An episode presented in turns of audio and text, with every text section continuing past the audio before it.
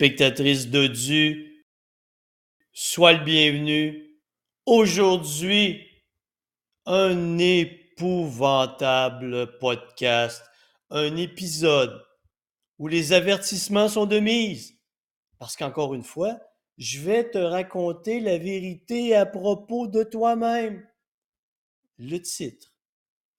Les bénéfices secondaires d'être lâche. C'est beau. C'est presque de la poésie. Je te dis, non, mais ça va être. Mais juste avant, encore une fois, si tu n'es pas prêt à entendre la vérité sur toi-même, tu débarrasses, tu vas voir ailleurs. Viens pas te plaindre par la suite. Sans ça, je vais me foutre de ta gueule. Je vais te dire, tu es vraiment con d'avoir écouté quand je t'ai dit de pas écouter et que tu viens écouter pour te plaindre ensuite. Tu comprends que ça ne fait pas de sens. Juste avant, deux choses importantes. Le 26 septembre prochain, j'animerai mon premier spectacle d'humour sur la scène Le Bourgneuf à Québec, intitulé Voilà pourquoi tu resteras gros toute ta vie. Si tu as lu mon livre Voilà pourquoi tu resteras gros toute ta vie, que tu l'as trouvé épouvantable, je te conseille de ne pas acheter tes billets au spectacle. Mais si tu as un sens de la dérision et que tu veux t'amuser, tu aimes le fait que je caricature les comportements, hey, tu prends ton billet, on va avoir du fun toute la soirée. C'est sûr que je ne serai pas gentil. Hein, c'est pas pour rien que j'ai inscrit le spectacle le plus méchant et insolent jamais présenté sur la perte de poids. Un. Deux. Le 14 juin prochain, c'est la prochaine session de mon programme Maigrir intelligemment qui débute. Et dans la promotion que j'en fais, je te dis, t'es pas obligé de rester dodu toute ta vie. Alors, si ça te tente de te prendre en main, oh, je sais, je t'ai entendu là. Ah, oh, Denis, Denis, Denis, oh, Denis, l'été. Mais non, l'été. Voyons, les barbecues, les parties avec les amis, Voyons, c'est pas le temps pour moi de entreprendre un programme de perte de poids. Écoute, ça, ce sont tes excuses habituelles. Les excuses de l'été, tu as des excuses d'automne, tu as des excuses pendant la période des fêtes, tu as des excuses d'hiver, tu as des excuses d'été. Et tu, vois comment ça roule? Alors reste gros toute ta vie.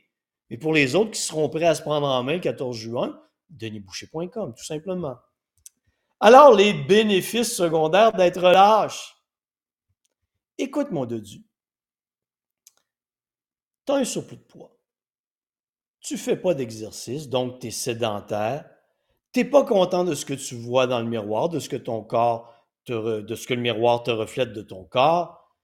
Et tu te dis, il faudrait bien que je me prenne en main. Mais qu'est-ce qui arrive un peu ce que je viens de te dire? Tu as toujours des foutues excuses. C'est jamais de ta faute. Il y a toujours quelque chose qui t'arrive. Je te parle de mon expérience clinique.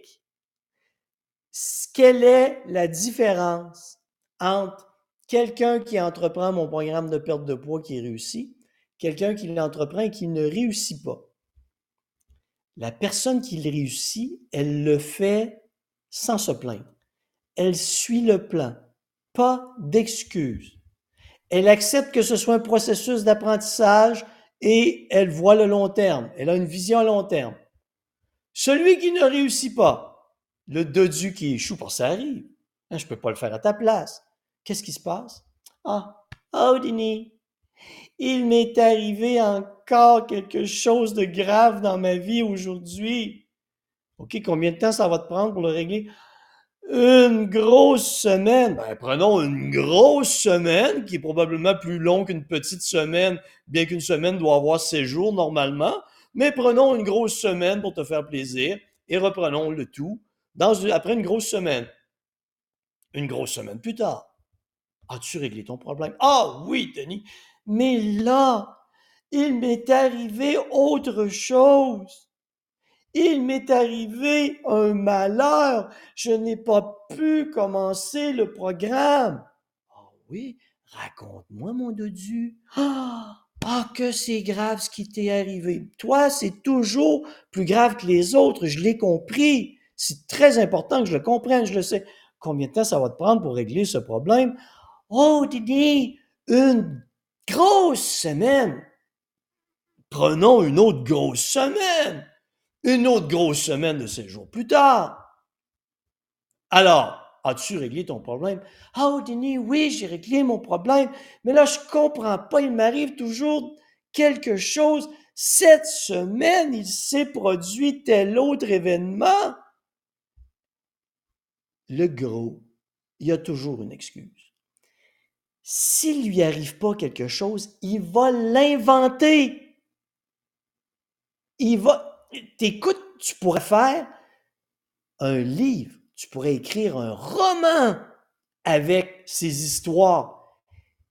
Il se croit en plus. Il se croit, il est convaincu que c'est pas de sa faute, que tout ce qui arrive, c'est l'opération du Saint-Esprit, c'est Dieu qui lui envoie des malheurs à répétition. C'est, je ne sais pas, là, peu importe ce que tu crois dans la vie, c'est hors de son contrôle. Et tu, t'écoutes, tu sais que ça n'a pas de sens. Et quand tu regardes tout ça, tu réalises que le dodu, qui est rendu lâche, a des bénéfices secondaires à sa lâcheté. Imagine que tu as des excuses pour ne pas prendre la responsabilité de ta vie. Tout ce que tu as à faire, c'est asseoir ton gros cul dans ton sofa. L'effort que tu fais, c'est de soulever la télécommande de la télé. Ah, attends, tu au pouce. Ah, ah, tu fais, tu fais des gros efforts. C'est ça, c'est ça sa vie. C'est pas de sa faute.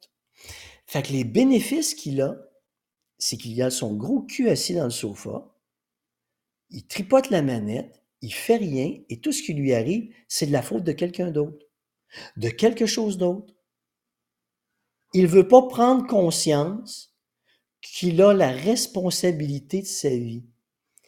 Tu vas dire que j'exagère. Non, non, non, non, j'exagère pas. Quand je gérais des dossiers pour des compagnies d'assurance, que je devais évaluer, et qu'on m'envoyait quelqu'un avec un doute, si on m'envoyait le point d'interrogation dans le dossier, Denis, on a des doutes et que tu faisais une évaluation et que tu te rendais compte que la personne était totalement fonctionnelle et qu'elle pouvait retourner au travail tout de suite, elle avait des excuses. Pourquoi avait-elle tant d'excuses? C'est qu'elle avait de nombreux bénéfices secondaires à garder son gros popotin à la maison, à ne pas travailler. Les assurances payaient 70 ou 80% de son salaire. Quel bonheur de rester à la maison à ne rien faire, alors qu'au travail, elle aurait dû mobiliser son énergie physique, psychologique. Il y a des gens qui avaient des bonnes raisons d'être en arrêt de travail. Il y en a plein. Ce que je veux te dire, c'est que si je prends la minorité de l'âge qui existe, ils ont toujours des excuses. Ils ont des excuses parce qu'ils ont des bénéfices secondaires. Et si tu arrives et tu prends quelqu'un, je sais pas moi, de ta famille, tu t'arrives là, essaies ça un jour, tu vas voir que ça fonctionne pas.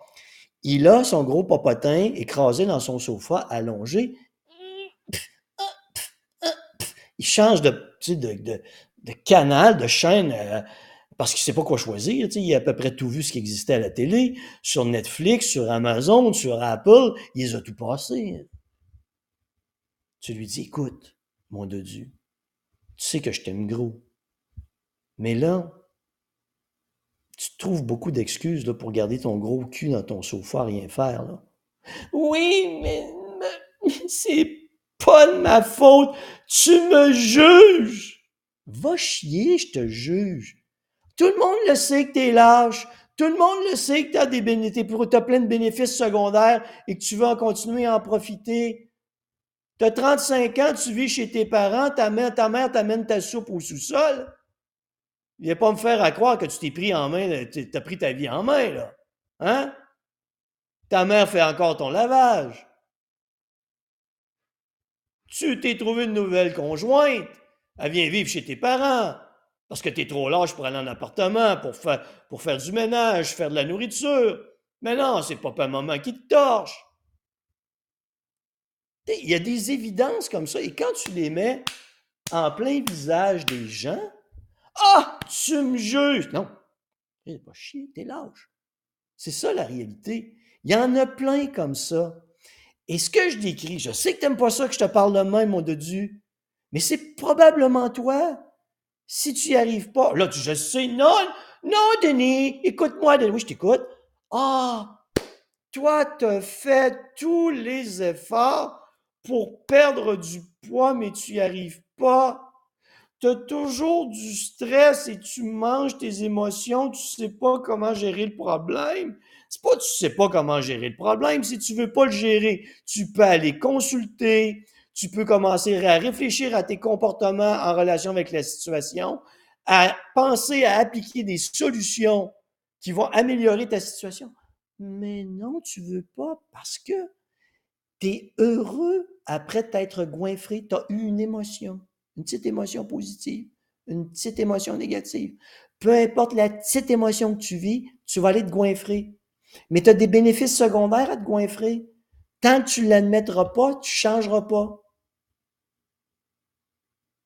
C'est dur, la vérité. Écoute, je le sais que tu m'aimes pas. Je sais que tu détestes ce que je dis. Mais sincèrement, est-ce que c'est vrai ou faux, ce que je te raconte? Tu sais que tu n'es pas capable de dire le contraire de ce que je te raconte. Et là, je t'entends. Oh, mais Dini, oh, Dini, les spécialistes, les spécialistes dans le monde, ils disent que c'est pas de ma faute. C'est mon métabolisme qui lutte contre la perte de poids. Fuck you! Il n'y a pas un métaboliste sur la Terre qui dit un jour, moi, je veux plus maigrir. Non, non, c'est une excuse parce que tu manges comme un cochon, tu te goinfres, Écoute, je le rappelais dans une entrevue radio hier, la majorité des gens sur la planète, 95% des gens sur la planète ont besoin de moins de 2000 calories par jour. Ils en mangent 3500. Et là, toi, tu fais un effort.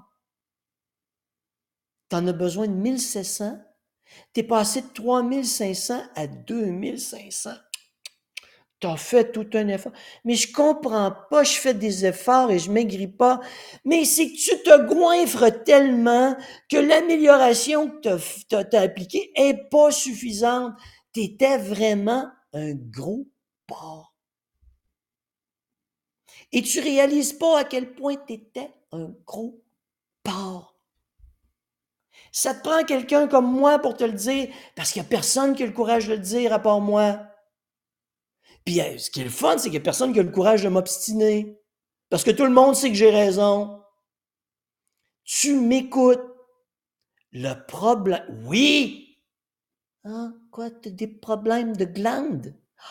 T'as des problèmes de glande. Hey, toi, t'as des problèmes de glande qui affectent ton métabolisme. Ben oui, ça peut arriver.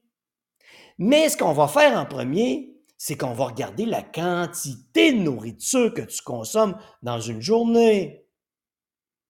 Oh non, tu ne veux pas remplir de journal alimentaire parce que toi, ça te met dans un état anxieux. Je comprends. Le jour où je vais te montrer que tu as bouffé 4000 calories alors que tu en as besoin de 1700, tu vas comprendre pourquoi tu es obèse morbide. Et là, ça va te mettre en plein visage tes comportements désastreux Voyons, il n'y a personne qui aime ça. Ceux qui, embarquent dans mon programme, maigrir intelligemment, ce sont des gens qui ont du courage. C'est aussi simple que ça. Ils m'ont écouté, ça leur a fait mal. Denis, c'était trois, quatre bonnes claques en plein visage. Tu m'as réveillé. Eh oui, ça prend ça. C'est pas en te faisant dorloter. Oh, oui, la TV te dit, les annonces te disent, c'est ton métabolisme qui résiste à la perte de poids. Voyons donc. J'en ai mesuré des milliers de métabolistes. Jamais un métaboliste qui m'a écrit Hey Denis, pour cette personne, ça ne me tente pas de maigrir. Voyons. Oui, y a des cas médicaux qui arrivent, il y a des exceptions. Je suis capable de les reconnaître. Mais dans la majorité des cas, des cas, c'est pas ça. Mon dodu, c'est toi le problème. Et là, on est en train de te dire, c'est pas toi qui as le contrôle sur ta fourchette. Non, c'est quelque chose dans ton cerveau qui fait que tu veux manger. C'est la production de leptine et gréline dans ton corps qui fait que tu perds le contrôle de ton alimentation. Hey, je veux bien croire. Mais tu as le potentiel de décider un jour, moi, moi, je, vais l'arrêter, la fourchette. Tu es capable de faire ça. Tu es capable de te prendre en main, t'es peu bébé, hein? Réveille, mon dodu. Et je racontais encore dans une entrevue hier que l'exercice est un moyen aussi efficace que la psychothérapie et que la pharmacothérapie pour soigner l'anxiété et la dépression. Mais quand tu dis à quelqu'un, Hey, tu souffres d'anxiété, tu souffres de dépression, il faut que tu te prennes en main. On va t'aider. On va te fournir des outils pour te prendre en main. Ah, je sais pas si je vais être capable. OK, pourquoi tu serais pas capable? Je suis en dépression. Oui, mais veux-tu guérir de ta dépression? Ah oui, mais je veux pas faire l'effort de guérir de ma dépression parce que je suis en dépression et j'ai pas l'énergie de sortir de ma dépression. OK, je veux bien. Explique-moi pourquoi il y a des gens qui en sont capables. Pourquoi il y a des gens qui, un jour, se décident d'aller voir leur médecin, un jour se décident d'aller voir un psychothérapeute, un jour se décident de lever leur cul de leur chaise aller prendre une marche, aller faire de l'exercice et qu'ils soignent leurs problèmes. Pourquoi eux sont capables et toi, tu ne le veux pas? Parce que probablement, tu as des bénéfices secondaires à être malade. Hein? Tu n'as plus à faire le ménage dans la maison, c'est ton conjoint ou ta conjointe qui le fait à ta place, tu n'as plus à t'occuper de ton terrain, tu n'as plus à te soucier du travail. Tout le monde fait tout à ta place c'est certain que c'est plus difficile, hein? Parce que tu es bien, tu ne voudras pas l'admettre. Tu voudras pas l'admettre. Non, moi, je ne suis pas lâche. Je ne suis pas lâche, je suis malade. Non, non. Un, tu es lâche. Oui, tu es malade. Deux, tu es lâche. Ce qui fait que le fait que tu es lâche aggrave le problème. Tu n'es pas plus dépressif qu'un autre dépressif. Oui, pas avoir des degrés, tu comprends. Mais pourquoi être dépressif majeur? Un autre dépressif majeur est capable de se prendre en main. J'en ai vu, là, des gens en dépression majeure qui se sont, qui se sont dit, eux autres, non, non, ça ne marche pas mon affaire, là. Je vais aller consulter. Pourquoi eux le font et pas toi? Pourquoi tu ne vas pas marcher? Parce que l'exercice, qu'est-ce que ça t'amène?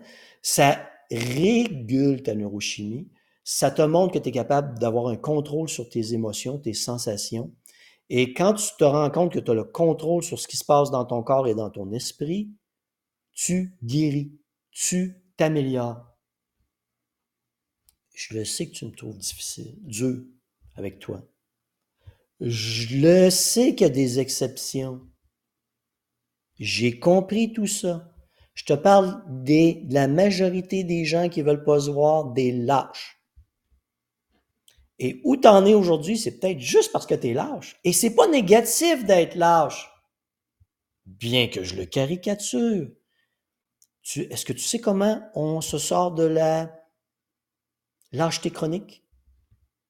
Quand quelqu'un nous le dit, qu'on s'en rend compte et qu'on réalise qu'on doit nous faire les premiers pas et se prendre en main, entreprendre la démarche savoir que c'est un processus, que tout ne se réglera pas en claquant des doigts, mais qu'on est prêt à entretenir une vision à long terme et à s'impliquer dans le traitement qu'on a choisi. Si ton médecin t'a prescrit des médicaments, prends-les et retourne voir ton médecin pour qu'il évalue tes progrès et qu'il réajuste ta médication. Si tu es allé voir un psychothérapeute, un, une psychologue, Fais ce qu'il te dit. Si tu as décidé de faire de l'exercice pour t'aider, fais de l'exercice. Pas en imbécile. Régulièrement, pas à haute intensité. Dès le moment où tu choisis d'entreprendre une action, quelle qu'elle soit, et de la maintenir, c'est que ton cerveau comprend que tu as choisi de reprendre le contrôle de ta vie. Je le sais que c'est difficile. Je le sais que c'est pas tout le monde qui est capable, mais c'est le seul moyen. Alors, mon Dieu, aujourd'hui, ce que je veux que tu observes chez toi est-ce que ta lâcheté est la conséquence des bénéfices secondaires que tu obtiens à ne rien faire de ta vie? Tu as le droit de me détester. Je te l'avais dit de ne pas écouter cet épisode jusqu'à la fin. Alors, encore une fois, viens pas te plaindre. Mais tu as le droit de réécouter deux, trois fois. Hein. Ça va finir par te rentrer dans la tête. C'est dur ce que je te raconte, c'est difficile, mais c'est la pure et dure réalité. Bonne réflexion.